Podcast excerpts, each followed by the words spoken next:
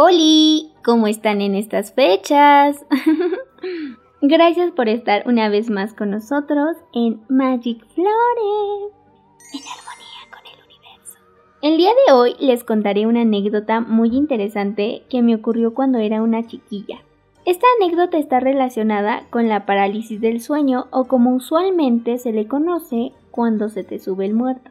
Para los que nunca han tenido esta nada grata experiencia, les cuento que la parálisis del sueño es un trastorno que consiste en la imposibilidad de moverse y hablar cuando se pasa del sueño a la vigilia. Suele ocurrir después de quedarse dormido o dormida al despertar en la mañana. Los episodios suelen estar acompañados de alucinaciones tanto auditivas, visuales y sensoriales, así como de una sensación de miedo y angustia, ya que no suelen ser alucinaciones gratas. También se percibe una sensación de que algo te está presionando el pecho y no puedes respirar. Tu cuerpo no puede moverse, no puedes hablar. La explicación que nos brindan para este fenómeno es la siguiente. Durante la fase del sueño REM, Rapid Eye Movement, espero haberlo pronunciado bien, existe una gran activación de la corteza cerebral donde se producen los sueños y se da una atonía muscular generalizada. En ocasiones, estas características fisiológicas del sueño REM se introducen de alguna manera en la fase no REM, es decir, entre el sueño más profundo y la vigilia. O sea que la persona que se encuentra bajo esta parálisis está cognitivamente despierta, pero experimenta una sensación de paralización de prácticamente toda la musculatura voluntaria, excepto los ojos y el diafragma respiratorio. También es característica la paralización de la laringe, lo cual imposibilita el habla de la persona mientras se produce este trastorno del sueño. Mi teoría es que como uno se asusta, este miedo nos produce alucinaciones no gratas. Sin embargo, en mi experiencia, previo a este fenómeno están las pesadillas. Y aquí es donde comenzamos a narrar mi experiencia. aquí va. Pues verán, yo tendría alrededor de 6, 8 años, no me acuerdo muy bien. Podría decir incluso que tendría como 6 años, porque de verdad no recuerdo la primaria previo a este suceso. Entonces, Dejémoslo en que era muy joven. Desde niña ya tenía varias pesadillas, pero una muy recurrente era en la que aparecía un señor con un sombrerito y unas garras tipo Freddy Krueger. Nunca le vi la cara, era más como una silueta negra. Y todas las noches me perseguía por las calles oscuras. Era muy extraño. Siempre estaba persiguiéndome y al despertar mi cuerpo no se movía. Yo juraba que gritaba y pedía auxilio, pero no era real. Ningún sonido o lágrima emanaba de mí. El tiempo parecía eterno y se sentía como si un bulto súper pesado o una persona estuviera aplastándome. Respirar y hablar costaba trabajo. Yo sentía que pasaba mucho tiempo hasta que al final sí lloraba y mi mami se despertaba para abrazarme. Como nunca fui de religión, yo no sabía de oraciones más que de Dios. Por eso durante la noche no podía rezar algo, porque no sabía que eso existía. Creo que solo le pedía a Diosito ayuda. No lo recuerdo del todo.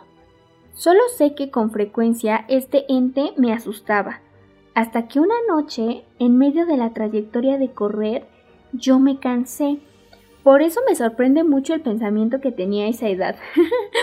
Yo me paré y le dije adiós en el sueño. Ya basta, no correré ni un segundo más. Estoy harta de correr y agitarme. Por favor, Diosito, si es mi momento de irme contigo, llévame ahora. Pero no voy a correr más. Como era muy niña, supongo que pensaba que esa sombra iba a capturarme y matarme. Pero solo sé que esa noche yo le entregué mi vida a Dios y le dije, si es mi momento, lo acepto. Yo ya en plena morición, resignada en que moriría así, dejé de correr, me paré lista para esperar a que me destrozara con sus largas garras este ser. ¿Y qué creen que pasó? Nada. Fue como si este ser se confundiera, no corrió más, se paró frente a mí y se desvaneció. yo de qué? Tantas noches para nada, tanto sufrir para que de la nada tú te desaparezcas así nomás. Ni una herida, ni un rasguño, nada. y de ahí el señor del sombrero no volvió a aparecer en mi sueño. Tuve otras pesadillas, pero él ya no volvió.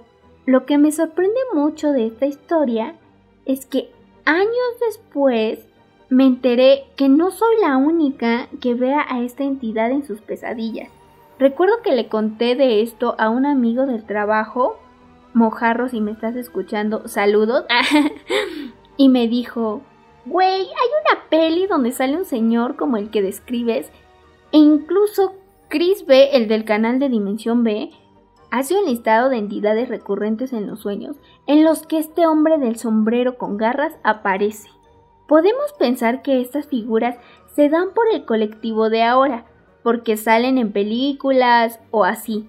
Pero antes de eso yo no veía películas donde hubiera hombres con sombreros y gorras, o si salían en la tele hombres con sombreros. No, yo a esa edad no conocía muchas cosas. Veía caricaturas, tal vez comerciales, pero no sé, no recuerdo algo en especial que pudiera definir como que un hombre de esa manera me causara miedo. Crecí y conocí a Freddy Krueger en las películas y me pareció interesante la similitud del personaje con el señor del sombrero.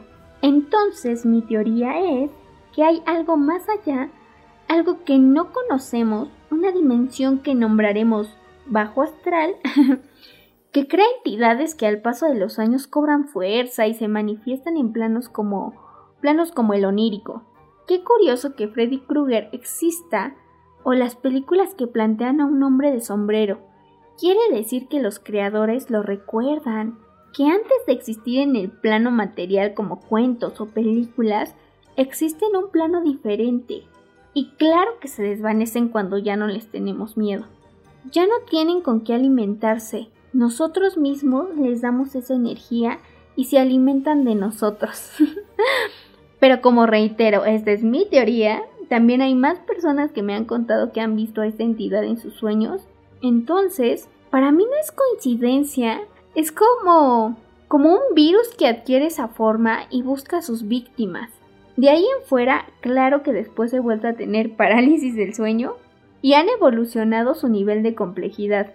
Antes parecían personas o sucesos más de la vida real que me aterrorizaban. Exámenes, despidos, esas cosas.